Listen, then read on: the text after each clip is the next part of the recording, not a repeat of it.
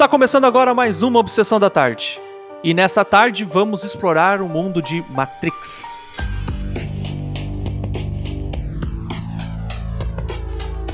E nesse episódio especial será apresentado em duas partes.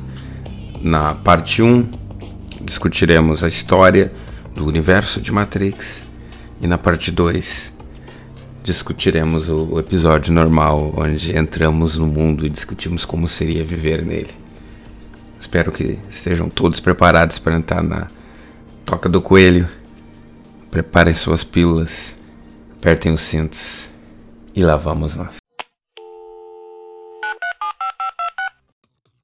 Chegamos então em 1999, né? E tem o lançamento desse filme que é Matrix.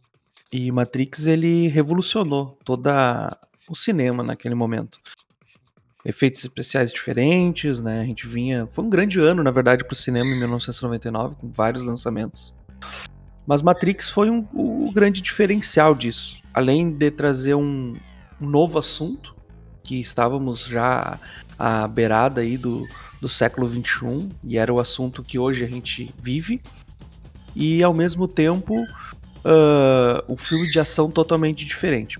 Mas antes de qualquer coisa, para antes de, de falar qualquer coisa técnica do filme, enfim, a gente tem que entender um pouquinho melhor o que, que foi a Matrix, o que, que é a Matrix, ou o que será a Matrix. E aí, Alisson, o que, que tu tem para nos dizer sobre a Matrix? Uh, o, filme, o filme em si todo mundo conhece, todo mundo entende o conceito inicial do que é Matrix. Ah, é uma realidade virtual, etc. Mas aqui a gente não se basta só por isso. Aqui a gente leva a sério a história e o universo do filme. Uhum. Então, a gente se perguntou como como que se chegou nesse nível o mundo. E com base na, na análise e pesquisa, a gente vai explicar agora a história de como o mundo foi daquele mundo de 1999 para aquilo que o Morfeu mostra como o mundo acabado, como que a gente chegou lá. O mundo do, do universo de Matrix ele começou muito como o nosso e ele andou muito como o nosso, mas ele se passa no futuro. Uh, mas até dá para se dizer que até 1999 ele aconteceu exatamente como aconteceu com o nosso. A distinção começa que, como ele começa a avançar, a tecnologia começa a avançar junto. E nós temos uma melhoria do maquinário e da inteligência artificial ao ponto em que a gente pode substituir certas coisas por máquinas. Então a humanidade começa a produzir máquinas para fazer o trabalho que ela antigamente fazia. E a gente tem uma versão disso hoje. Mas esse universo levou isso a um ponto muito extremo. É algo que eles chamam de a segunda renascença. Robôs, então humanoides, uh, braços e pernas, passaram a fazer o trabalho não só, por exemplo, como um celular, mas o trabalho manual humano. Colheita, uh, força braçal passou a ser inteiramente feita por máquinas. E isso fez com que a humanidade tivesse mais tempo para fazer outras coisas e, por sua vez, formou-se um certo ciclo onde a humanidade acabou melhorando a inteligência artificial e a inteligência artificial acabava dominando cada vez mais pontos de trabalho e acabava substituindo cada vez mais humanos e acabava se tornando cada vez mais presente no, no dia a dia. E aí tu ah. acredita que nessa, nessa etapa aí, meio que a, a vamos dizer assim, a, a preguiça do ser humano de fazer as coisas mais manuais forçou eles a desenvolver muito mais ferramentas e tecnologias para que eles ficassem, vamos dizer assim, com a parte boa da, da vida, né?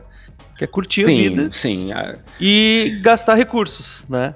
É algo que foi muito positivo, pelo menos é demonstrado. Boa parte da, da história antecedente aos filmes é, é feita pelos gibis, que por sua vez alguns deles foram roteirizados pelos pelas próprias Wachowski. Uhum. Uh, e conta isso de uma forma positiva inicialmente. Tanto é que eles denominam como uma segunda renascença de uma forma muito positiva. A humanidade começa a prosperar bastante uhum. e, e, começa a evoluir muito rapidamente. Começa a produzir coisas que não conseguiria antes e, e, a sociedade começa a chegar num estado uh, de ápice humano em termos de felicidade, inteligência e, e as máquinas também. Até que existe um ponto que muda tudo isso.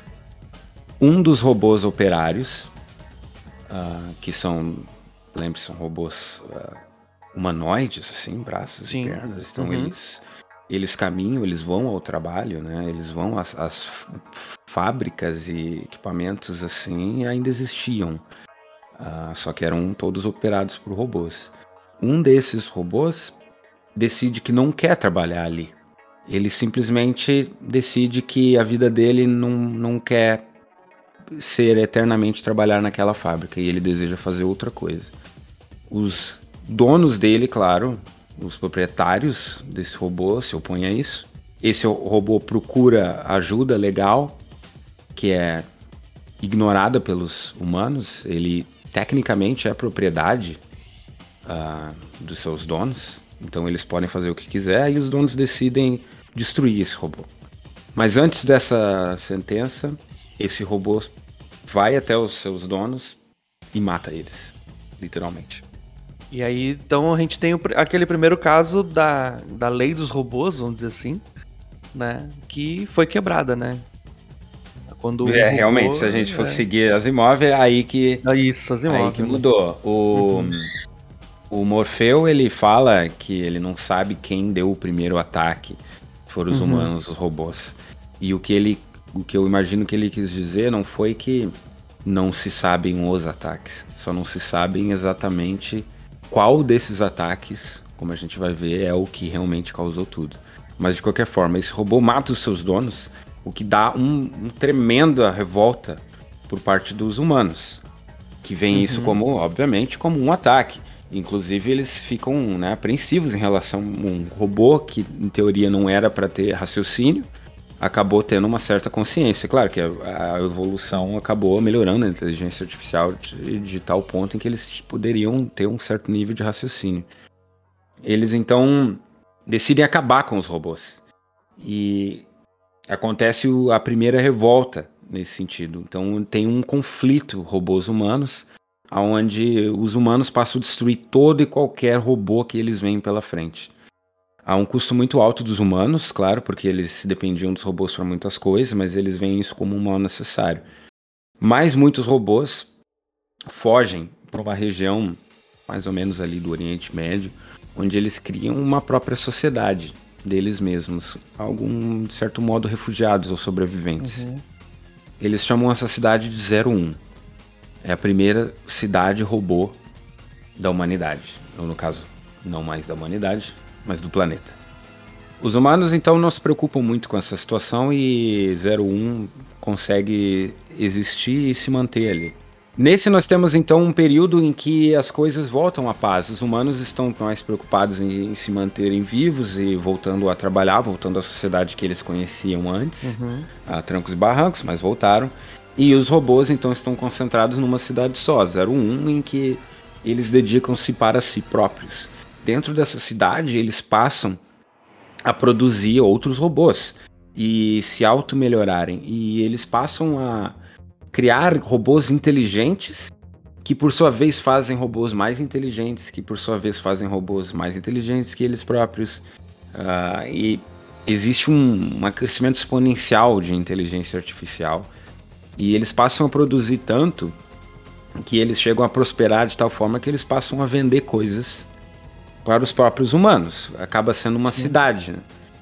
E, inclusive, a nave, o Nabucodonosor, que é usado pelo personagem do Morfeu, ele, a, a nave principal ali, né? Uhum. A, a, tecnologia daquela nave que faz flutuar foi feita em 01 e foi criada por robôs e que foi comprado por humanos. Uhum. 01 passa a prosperar de tal forma que fica uma Mas... cidade rica. E nesse meio tempo, tinha humanos que aceitavam essa cidade? Ou era assim, tipo, realmente todos os humanos não tinham.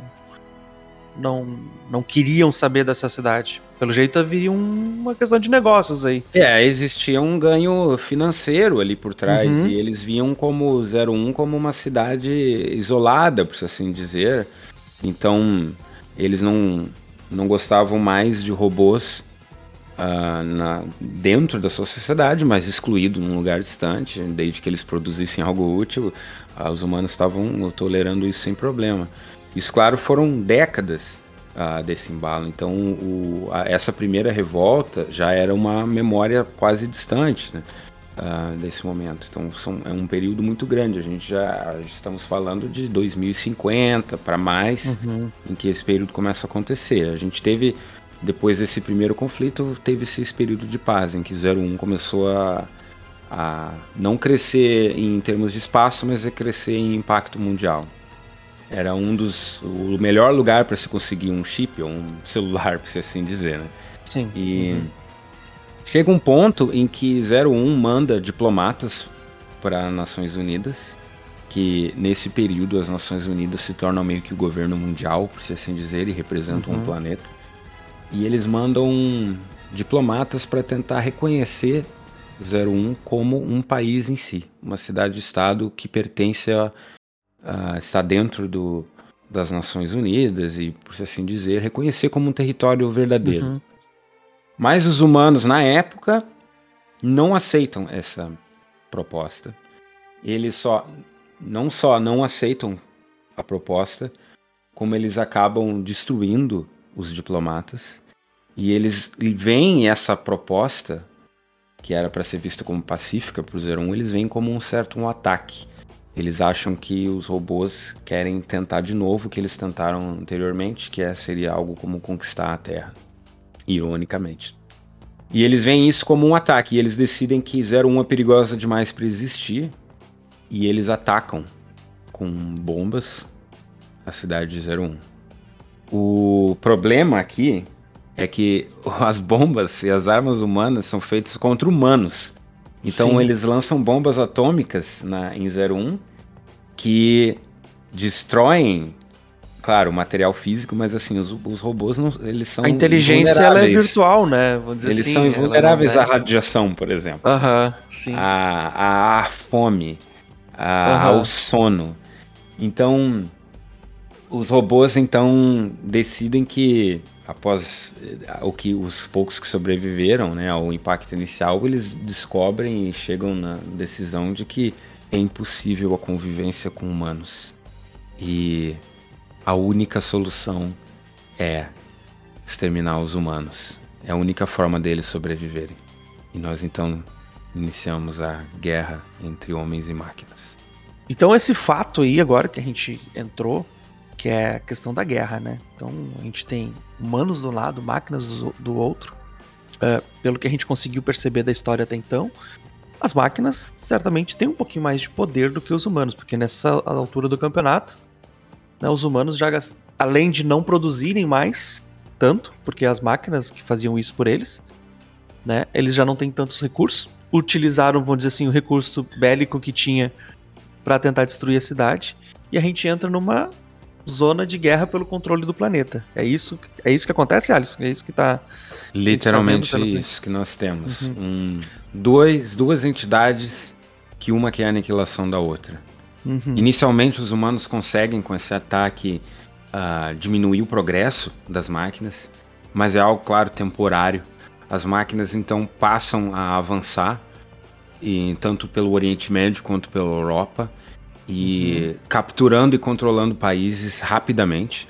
As máquinas elas são mais fortes, elas são mais rápidas, elas não dormem, elas não comem e elas têm uma superioridade muito grande em vários aspectos que permite com que elas simplesmente passem e dominem territórios rapidamente. Em, em questão de meses, elas já tomam controle de quase um continente inteiro.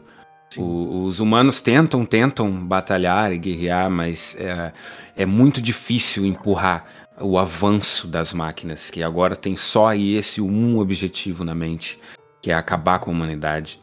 Os humanos então chegam no ponto em que eles sentem que eles não têm outra escolha senão acabar com a fonte de energia das máquinas. Porque uma uhum. vez em que elas não comem e elas não dormem, elas têm poucos pontos fracos. O único que eles Sim. conseguem imaginar seria a fonte de energia. Uh, e até uh, a gente vê, né, essa explicação uh, aí. A gente está contando um pouco da história para todo mundo entender. Mas a gente vê um pouquinho dessa explicação no filme, né? No primeiro filme Matrix, né? Que é quando né, os, os humanos decidem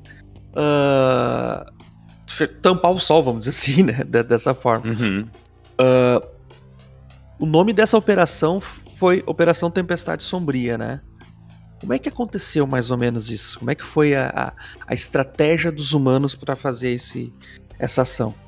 Clássica cena, né, em que ele está uhum. sentado olhando a TV e daí o Morfeu fala: "Esse é o mundo real", e dele Esse é verdade, escuro, né? Uhum. Uh, e, e ele fala que a única coisa que nós sabemos é que foram os humanos que fizeram isso, né? Uhum. Nós, ele diz, nós fizemos isso. E os humanos apostaram na época em que as máquinas não teriam um poder de adaptação tão bom quanto os humanos. Então elas pensaram, bom, os humanos no caso pensaram que se eles bloqueassem o Sol, que era um dos últimos armas que eles tinham, eles uhum. iam, claro que a humanidade ia sofrer imensamente com isso, mas eles acharam que eles teriam uma janela de oportunidade em que eles poderiam destruir as máquinas. E por uhum. mais que uhum. eles sofressem, pelo menos eles acabariam vivos. Sim. E, então eles optam por essa, apostando nisso, nessa última arma. Eles bloqueiam o sol. Não é comentado exatamente que, que tipo de equipamento é usado, eles comentam como nanorobôs ou alguma coisa assim. E eles liberam então essa nuvem global que bloqueia o sol. Uhum. E bloqueia, impede as, as máquinas de ter energia solar. Claro que isso aliado a destruir hidrelétricas e fontes eólicas e todas as outras fontes uhum. de energia possível. A única que era mais difícil era a energia solar e eles finalmente conseguiram. É, e, e, Nessa, nessa altura também, é, eu garanto que uh, já teria se esgotado até os recursos naturais, né? Como rios, essa, já teria, né? Já, já estaria num, num ponto de catástrofe que yeah. não seria mais tirado tanta energia desses lugares, né? Acho que o Sol seria o. Global. É, Eles já estavam tomando, as máquinas tomam controle de mais ou uhum. menos metade do mundo nesse período. Sim. E. Só que não funciona exatamente como eles imaginam. Inicialmente, os humanos conseguem retomar muito do território perdido e eles conseguem uh, destruir muito do, do maquinário e, do, do exército robótico, mas o que os humanos apostaram que era falta de adaptação não era verdade. E as máquinas começam a se adaptar para sobreviver.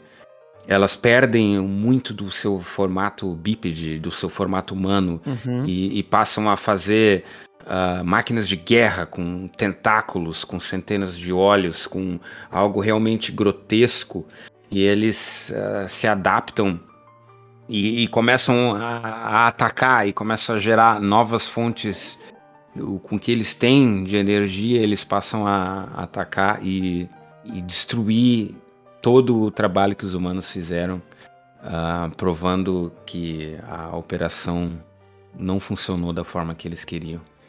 E as máquinas então, né, agora agora com algum de forma grotesca e reconhecível. O que seria bem, o que seria bem simples de entender, elas evoluíram também. Né? Era algo que Sim, seria... era uma forma de vida, né? Uhum. E a gente vê um pouco disso no filme com a, os sentinelas. Uhum. Os sentinelas eles passaram a existir nesse período. São é algo meio insectoide, meio grotesco, com uhum. tentáculos, com olhos vermelhos. Sim. E foi algo que deu início nesse período, onde as máquinas passaram a se adaptar para ganhar a, a, o conflito. Finalmente, a, as máquinas conseguem destruir os últimos exércitos humanos e elas tomam conta de todos os continentes, de todos os países. Os governantes humanos, um, como que de uma última coisa que eles poderiam fazer, eles propõem um armistício, um tratado de uhum. paz e a capitulação completa. O, as máquinas então aceitam e Sim. eles vão para a ONU, né, para as Nações Unidas para assinar esse contrato. E entra então o diplomata das máquinas, que já está com uma aparência irreconhecível, não humanoide, algo uh, feio e grotesco. Sim. E... Mais ou menos o que a gente vê no filme, né? E ele então fala que a assinatura, ele assina um contrato e fala: a assinatura de vocês não é mais necessária. E então ele explode. Na verdade, ele era uma bomba uhum. em que foi o último mensagem das máquinas. Elas matam os últimos governantes sobreviventes e a partir desse momento as máquinas tomam conta do planeta.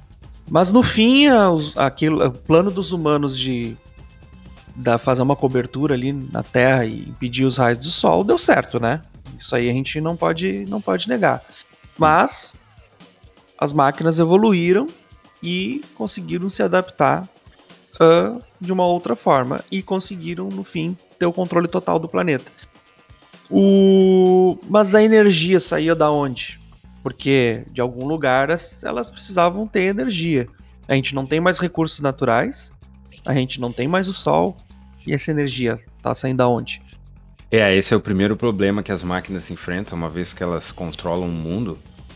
Elas, claro, se voltam para a sua própria sobrevivência agora e elas começam a experimentar em humanos, uma vez que ainda existem humanos, claro, vivos, e elas querem tentar entender como que esses humanos estavam sobrevivendo, como que eles se adaptaram a essa situação enquanto elas estão sofrendo uh, com dia a dia com cada vez menos energia presente. Né? E essas, esses experimentos uh, e testes e com prisioneiros e, e eles acabavam dissecando e vivificando uh, os humanos e acabavam acabaram descobrindo que o humano em si produz energia. Sim. O humano em si produz calor, produz energia elétrica e claro, só entra comida, mas sai pode sair energia.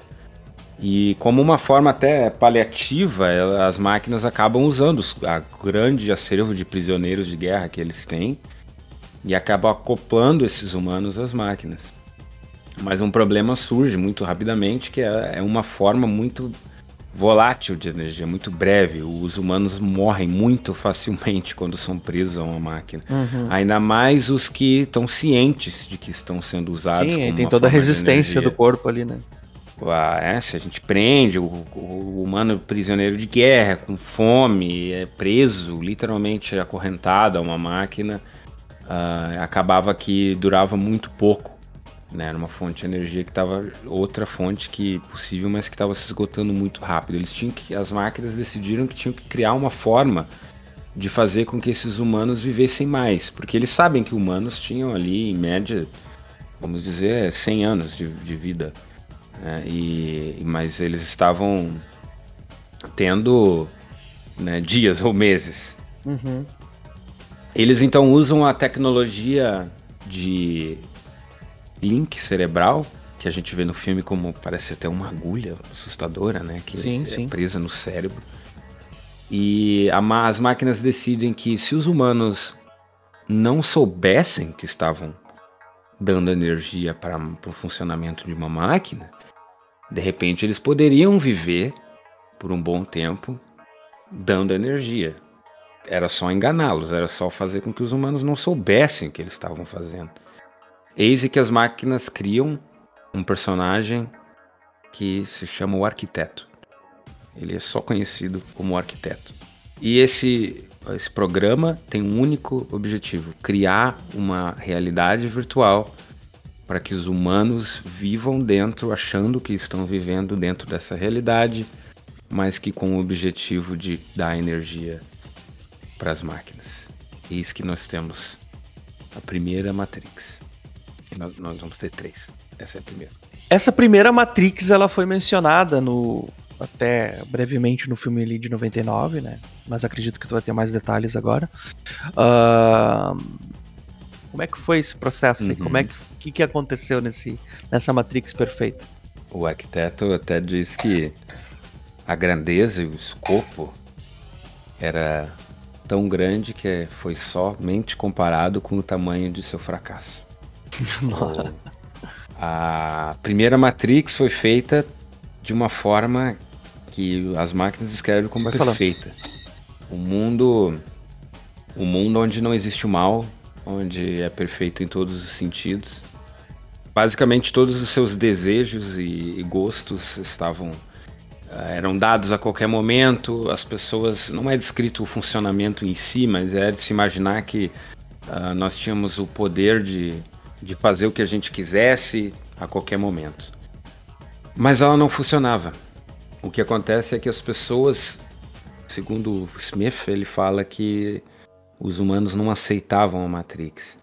Mas um, seria algo como as pessoas não, não entendiam como aquilo poderia existir. Elas entendiam que aquilo era um sonho, algo como se o subconsciente deixasse presente de que não era real. E elas começavam a rejeitar a Matrix. E isso causa um problema enorme. E é um problema que começa devagar e começa a escalonar e de forma incontrolável. O próprio agente Smith fala que colheitas foram perdidas, se referindo, claro, a humanos que morreram uh, se desconectando da Matrix. O arquiteto então descobre que aquilo ali falhou e tenta uma segunda maneira de fazer a Matrix, a segunda versão.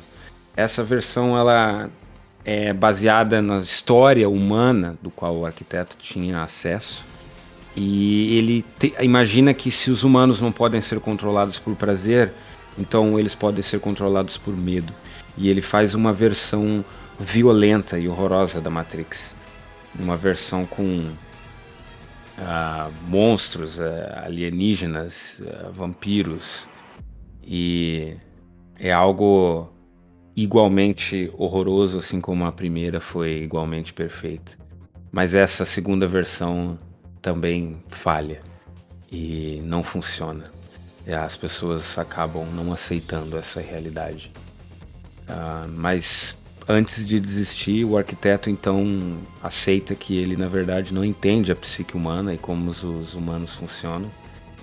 E um novo programa é criado, o Oráculo, com o objetivo de entender como que os humanos funcionam para criar uma Matrix que funciona de verdade. E é essa Matrix que a gente acompanha no filme. Então, na realidade, o, o, o Oráculo ele é um programa, mas que os humanos têm uma, têm uma certa ligação. Então ela partiu das máquinas. É isso que tu. Isso. O Oráculo não é uma pessoa, ele, ele é um programa feito uh, para que a Matrix funcione. É feito para entender como fazer uma Matrix que um humano aceitaria, que é o que eles falharam. O, porque na Matrix perfeita e, e na Matrix uh, assustadora, uhum. ninguém aceitava aquele mundo. Né? Então é, o, o oráculo, então, acaba descobrindo uma forma de fazer isso. Tá, mas uh, a gente entende que o oráculo, ele. Não é que ele define o futuro, mas ele direciona né, algumas escolhas dos humanos. A gente vê vários momentos ali, né, no, no, somente acho que o primeiro filme, né, tem, tem uma participação bem, ela define, né, o que, que vai acontecer com os humanos. Mas isso não é programado pelas máquinas? O que acontece é a, o oráculo descobre que nove, cerca de 90 e 90% dos humanos aceita naturalmente a Matrix. Uhum. Mas tem Sim. uma pequena porcentagem que rejeita a Matrix, mesmo que isso uhum. inconscientemente. E o Oráculo descobre que o problema nas versões anteriores é que eles mantinham essas pessoas na Matrix e os problemas começam a se somar, uh, como um, um, um, vírus, talvez, que vai se uhum. expandindo. Uhum. E o Oráculo entende que essas pessoas devem ser retiradas da Matrix, uma vez em que uhum. elas não aceitam a Matrix. O problema é que elas não podem simplesmente. Uh, né, eles não podem matar as pessoas. Uh, o, o, importante aqui é o tema do filme e o, né, o, uma base da filosofia do filme é a escolha. Então o, o oráculo entende que as pessoas precisam da escolha. Elas precisam ser dadas a escolha de ou uhum. ficar ou sair. Mas no fundo, no fundo, o objetivo mesmo é manter a Matrix funcionando. Sim. Ah. Que história, cara. Que história fascinante a gente está tendo. Acredito que alguns ouvintes podem estar se perguntando: aonde você está agora? Será que você está na Matrix? Será que está no mundo real? É uma pergunta bem interessante para todo mundo, hein? Depende da cor de pílula que a pessoa toma. Pois é, pois o... é. Mas uh, a gente tá, tá no fim, galera. Pera aí, tá no fim. Relaxa. Ó, o... aí... Agora, nesse momento, hein, Alisson? Nesse momento aí, nesse momento a gente já introduziu alguns personagens, né, bem importantes. O arquiteto desenvolveu uhum. toda a, a, a, Matrix. a, Matrix, né? O oráculo, que vamos dizer que é aquele que vai direcionando mais ou menos o que os humanos têm que fazer para que se mantenham dentro da Matrix em harmonia. E a gente partindo vendo o lado do filme ali, né? A gente tem alguns personagens, né? Eu queria começar uh, pelo Morpheus. A importância dele, porque ele é um dos principais líderes, óbvio, da resistência, mas a importância dele dentro desse cenário uh, que a gente está vivendo agora. Ele, para a Matrix, ele é completamente irrelevante. ele não faz diferença nenhuma. Uh, o... Mas ele carrega um, dentro de si um, uma fé muito grande na profecia uhum. do escolhido. Sim que é algo que carrega também o filme em si, né? Uhum. A, essa, o mito do, do, do esperado, do escolhido. Uhum. E o que a gente descobre depois é que o escolhido, ele na verdade é uma criação das próprias máquinas. Uhum. E não é algo esperado, é algo planejado. Claro, claro. E o que é levemente. é muito assustador uhum. de se pensar, né? Uh, tudo aquilo que o Morfeu acredita e, e, era tudo, de certo modo, uma fabricação, né? Então, o, o arquiteto, mesmo dando a escolha de certos humanos saírem, é, ainda assim acontecem o que ele chama de anomalias. Uh, uhum. Que são pequenos problemas que começam a. Imagina como um, uma camiseta que está desfiando lentamente. Os fios começam a sair uhum. uh, lentamente até que uh, uma hora vai se rasgar completamente. E é algo que começou a, começa sempre a acontecer na Matrix. Então, o que eles fazem é eles então decidem como resolver isso, como tirar esse, essas anomalias. Eles injetam todas as anomalias então presentes num só ser humano. Uhum e ejetam esse ser humano da Matrix. Mas lembre-se que a pessoa tem que partir dela, é algo, é, tem que ser uma escolha dela, não pode ser forçado. E esse humano então é, o, é chamado de o escolhido. E esse humano ele tem habilidades que nenhum outro humano tem, graças a essas uhum. anomalias. Ele consegue meio que ver a Matrix, ele consegue. E uhum. claro que o primeiro deles conseguiu inclusive sair e acordar por si próprio da Matrix. Sim. E ele então, com o auxílio das máquinas, de forma sorrateira, uh, consegue trazer mais humanos. Uhum. E também com o auxílio das máquinas que criam uma cidade que eles chamam de Sião ou Zion, né? Uhum. Talvez eu troque os nomes aqui, todo mundo vai entender. Sim. Criam as máquinas criam essa cidade para os humanos, para abrigar esses humanos. Que lembrando que a Matrix precisa que os humanos que não queiram estar nela saiam para que ela funcione. Mas para onde eles iriam ir, né? Então eles Sim. enviam eles para essa para essa cidade que as máquinas criam. E eles dão habilidade para esses humanos de não só entrarem na Matrix, como tirarem pessoas. Então esses humanos acabam fazendo o trabalho que as máquinas queriam, que é tirar esses humanos, entre aspas, problemáticos, essas anomalias da Matrix, de forma em que eles fazem a escolha. Né? Uhum. Nós temos a cena da pílula azul, azul e vermelho. a pílula vermelha. No, fim, uhum. no fundo do fundo é, é uma escolha que a pessoa faz. Uhum. Então esses humanos sobreviventes acabam fazendo o trabalho uh, ah, para manter a Matrix funcionando.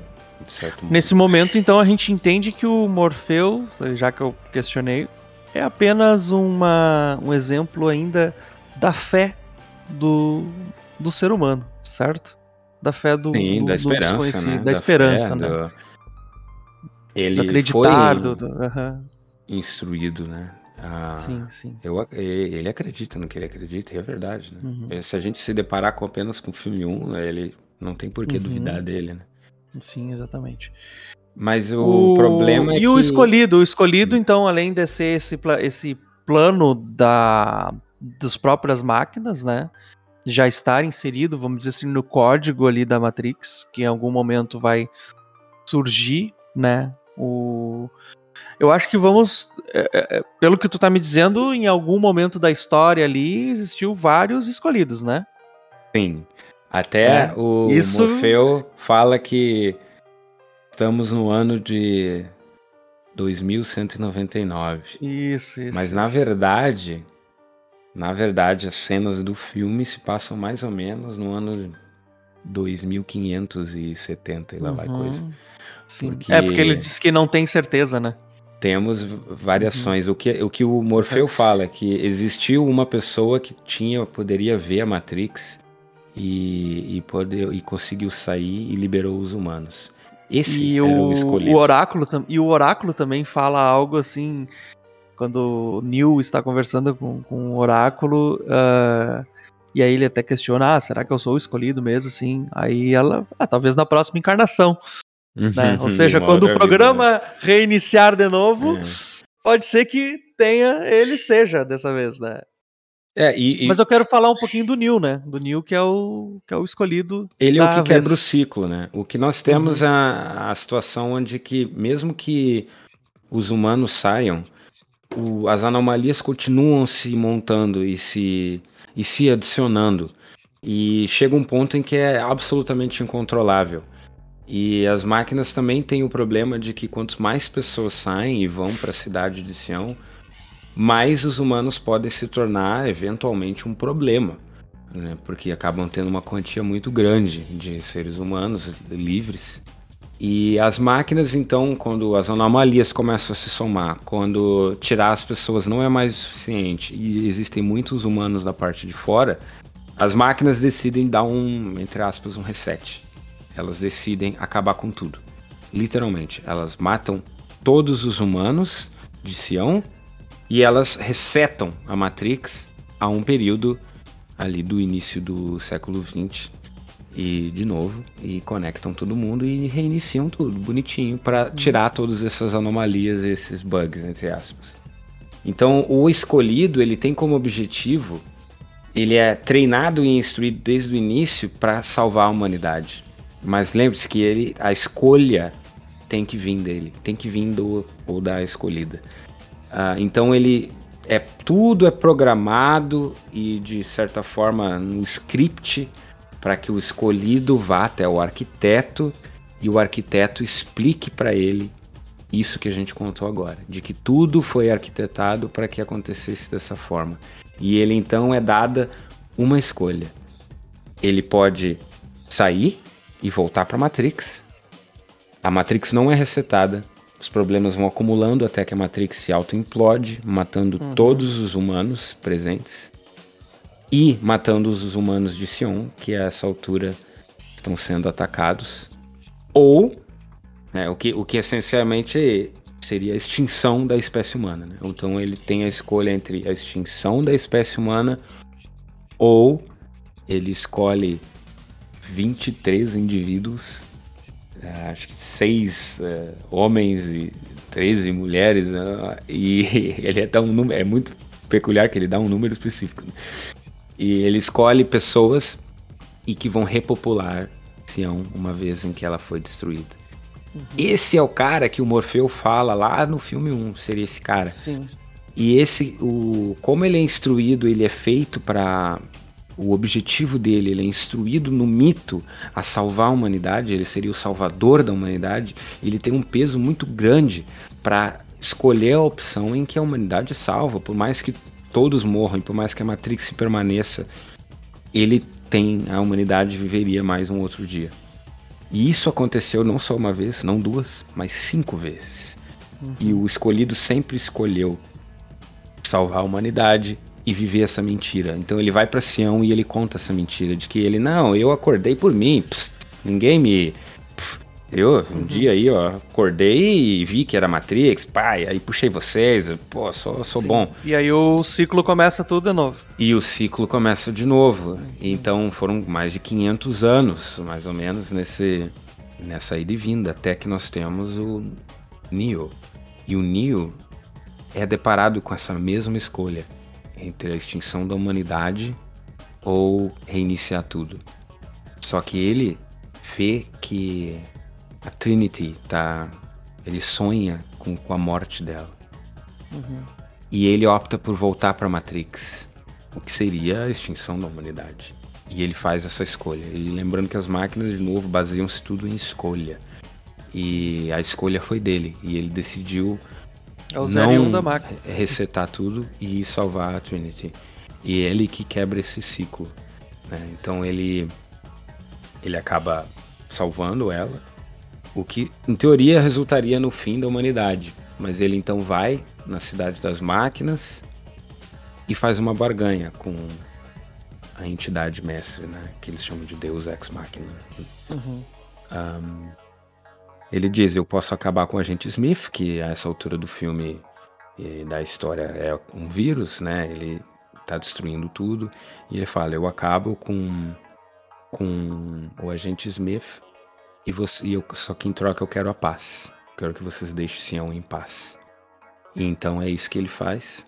E ele acaba se sacrificando para conseguir e salvar. E aí nós temos a profecia do primeiro filme, quando o Oráculo fala, né, que ele teria uma escolha ou manter o, o Morpheus uhum. vivo, né, ou ele ele entregar a sua própria vida por ele.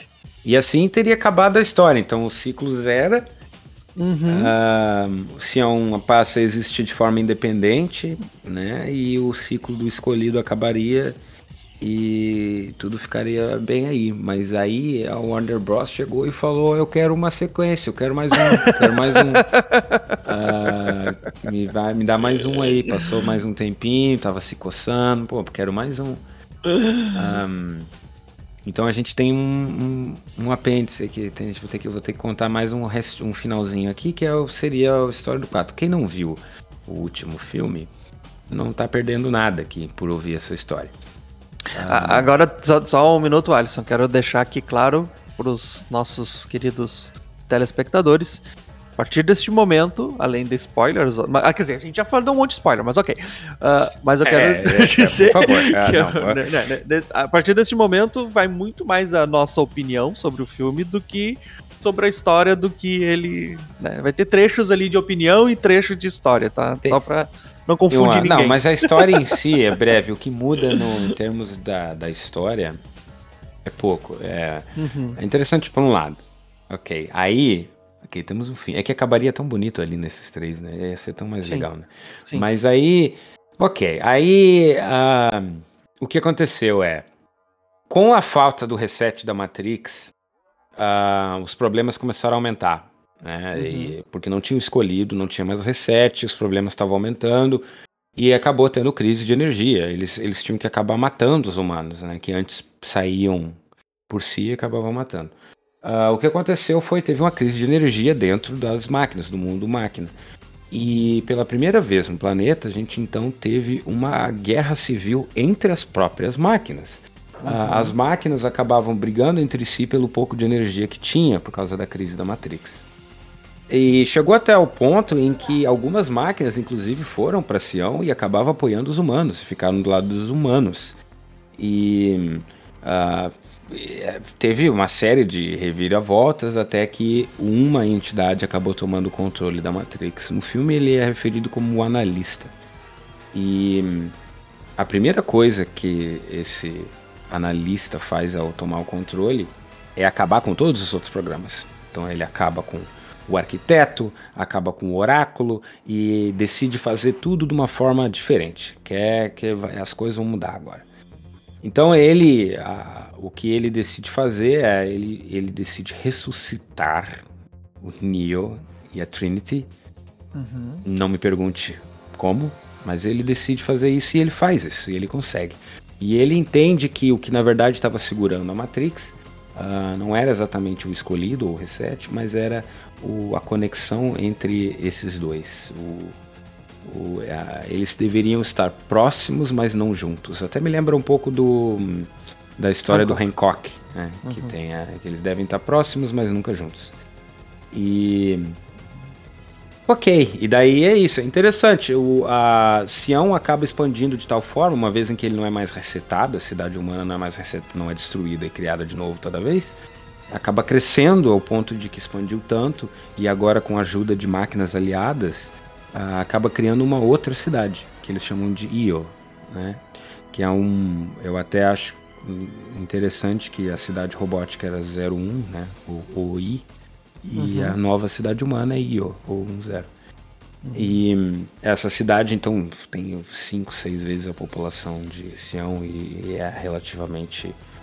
Uh, tem até uma cena demasiadamente longa no filme em que eles comem um morango, que é para dizer que agora eles têm morango. E uau, que fantástico, que cena útil. E, mas é para a história é muito importante. Para a história é por isso que a cena estava ali para contar essa historinha. Que daí Io cresceu e expandiu e, e tem uma nova esperança para a humanidade. E Neo e Trinity conseguem sair da Matrix novamente e conseguem controlar o analista, que é o novo controlador. Uhum. E a história então agora, dessa vez de verdade, fim, acaba com os humanos, no caso representados por Neo e Trinity, tomando o controle da Matrix, e os humanos fora da Matrix vivendo numa cidade que prospera em cooperação com outras máquinas. E daí, até que a Warner decida, é... esse é o fim. Ah, eles quiseram dar um finalzinho bonitinho, assim, né? É que o, o outro final fica meio. Como é que assim tem um, poé um meio poético, assim, meio. É, assim, aquela coisa. É... Bem mítico, né? Um fim bem Isso, mítico, né? isso. E Agora a gente botou um, um finalzinho mais... bonitinho que onde é. todo mundo se deu bem. Final é, Disney. É, os humanos ainda estão ali, né? Presos, né? Não sei, ninguém tenta soltar as coitadinhas. Deixa. Não sei. Mas é eles estão vivendo numa sociedade. Né? Eles estão vivendo Mas, na sociedade um... deles separados ali, né? Em resumo, como e é isso que é peculiar, porque tudo isso que que essa esse, todo esse tempo aí para contar essa história, o filme de fato conta, só que ele é, é difícil de se resumir isso, né? Mas o, o Morfeu pega uma pilha, hum, mostra para a câmera e fala, né, que os humanos foram reduzidos a isso. Sim. E é realmente é isso. Eu imagino que hoje seja mais fácil de entender esse conceito porque hoje a gente tem realidade aumentada, a gente tem uhum. né, óculos VR e tal. E em 99 era um conceito muito maluco, né? Tu viver numa realidade virtual. Hoje em dia eu acho que é mais fácil de aceitar e engolir que isso existiria, né? Se o filme fosse lançado hoje. Mas é, esse é o fim. Eu, eu, eu esse filme é um dos meus uh, preferidos. Eu acho que ele literalmente revolucionou o cinema quando saiu.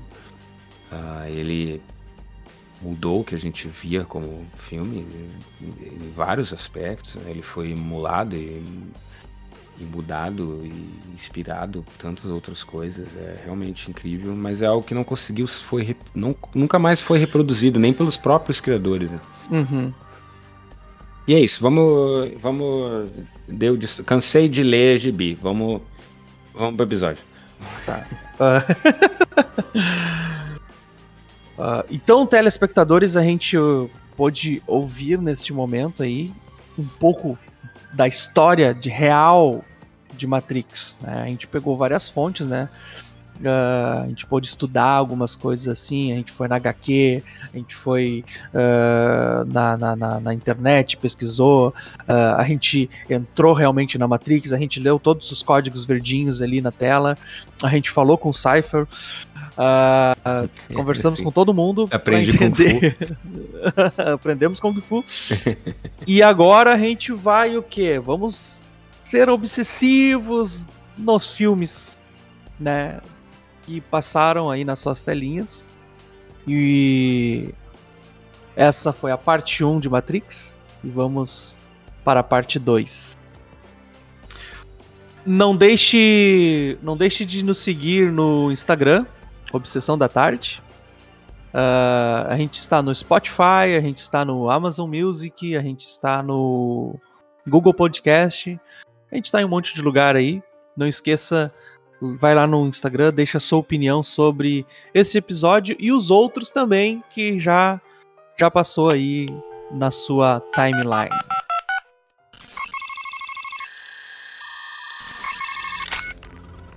I'm in.